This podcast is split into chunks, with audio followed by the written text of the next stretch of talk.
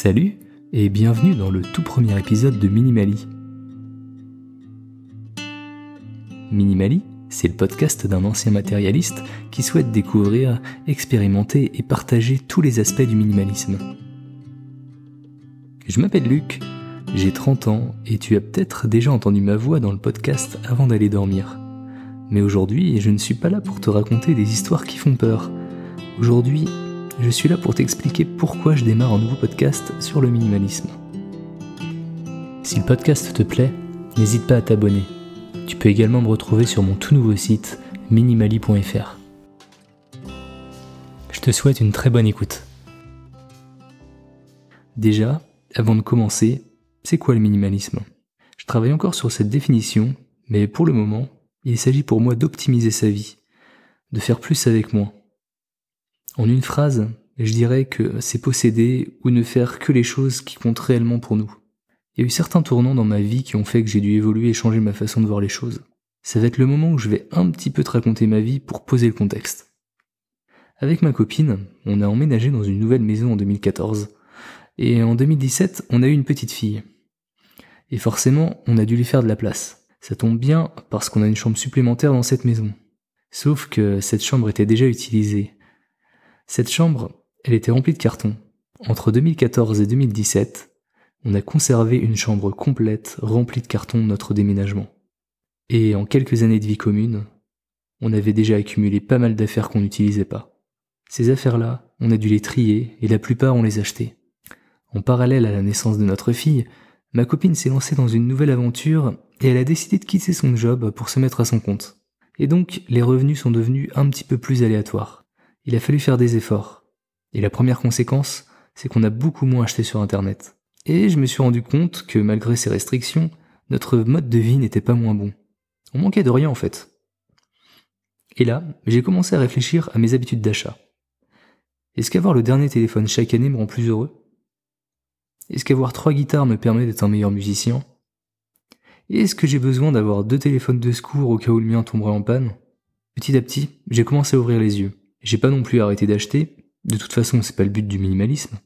Par contre, mes achats sont devenus un petit peu plus réfléchis. J'ai commencé à acheter des choses qui en valaient la peine. Et maintenant, j'achète plus rien par hasard. J'ai aussi commencé à vouloir me séparer de plus en plus de mes objets pour garder seulement que ceux qui sont essentiels. J'ai aussi donné la plupart de mes vêtements parce qu'à cette période, j'ai perdu un petit peu de poids et la plupart ne m'allaient plus. C'était donc le moment parfait pour repartir sur de bonnes bases et avoir un dressing minimaliste. Et encore une fois, j'ai pas acheté à outrance j'ai acheté que ce qui était nécessaire. Donc oui, le matin, au moment de m'habiller, j'ai peut-être un peu moins de choix que la plupart des gens. Mais par contre, ce sont des bons choix. Ce sont des vêtements de qualité, qui me vont et que j'apprécie. J'ai pas besoin de plus finalement. Ça me rappelle la règle des 80-20, la loi de Pareto. Elle explique que bien souvent, 80% des effets sont provoqués par 20% des causes. Par exemple, 20% des habits de notre armoire sont utilisés 80% du temps. 20% de notre travail amène 80% de nos bénéfices. Donc la majorité de nos activités, de nos tâches, de nos rendez-vous et même de l'argent qu'on dépense contribuent de manière minime à nos objectifs. Et pour moi, être minimaliste, c'est être focus sur ces 20% et appliquer ce principe sur tous les aspects de sa vie, pour vraiment la simplifier au maximum. Donc forcément, au niveau des objets, c'est conserver ceux qui sont réellement importants, mais aussi faire seulement les activités qui nous apportent quelque chose. Donc j'ai appliqué ce concept pour mon dressing, j'ai appliqué ce concept pour mes achats d'une manière générale, mais aussi vis-à-vis de mon temps libre. Quand on a un enfant, le temps libre devient une ressource rare. on doit l'optimiser. On doit le passer sur des choses qui comptent. Alors j'ai fait le ménage dans mes activités pour enlever le superflu et garder vraiment ce qui me tient à cœur. J'ai deux exemples qui me viennent à l'esprit. Déjà, le temps passé devant la télé. Avant, je regardais énormément de séries et j'étais incollable. Maintenant, je me force même plus à regarder une série moyenne juste pour connaître la fin.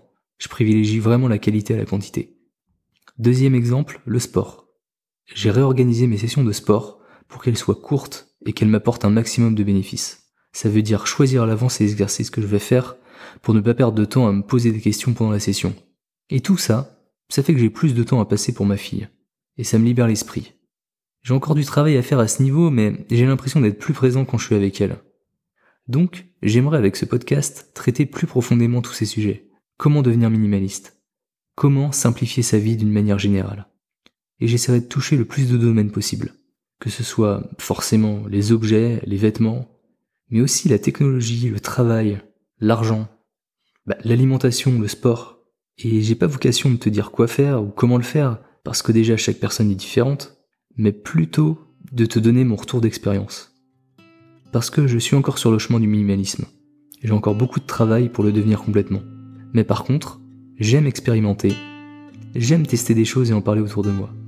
Donc j'aimerais toucher des personnes comme moi, qui sont intéressées par ce sujet et qui souhaitent changer leur mode de vie. Si c'est le cas pour toi, n'hésite pas à t'abonner sur la plateforme de podcast de ton choix pour être au courant dès qu'un nouvel épisode sort. En attendant, je te dis à très bientôt.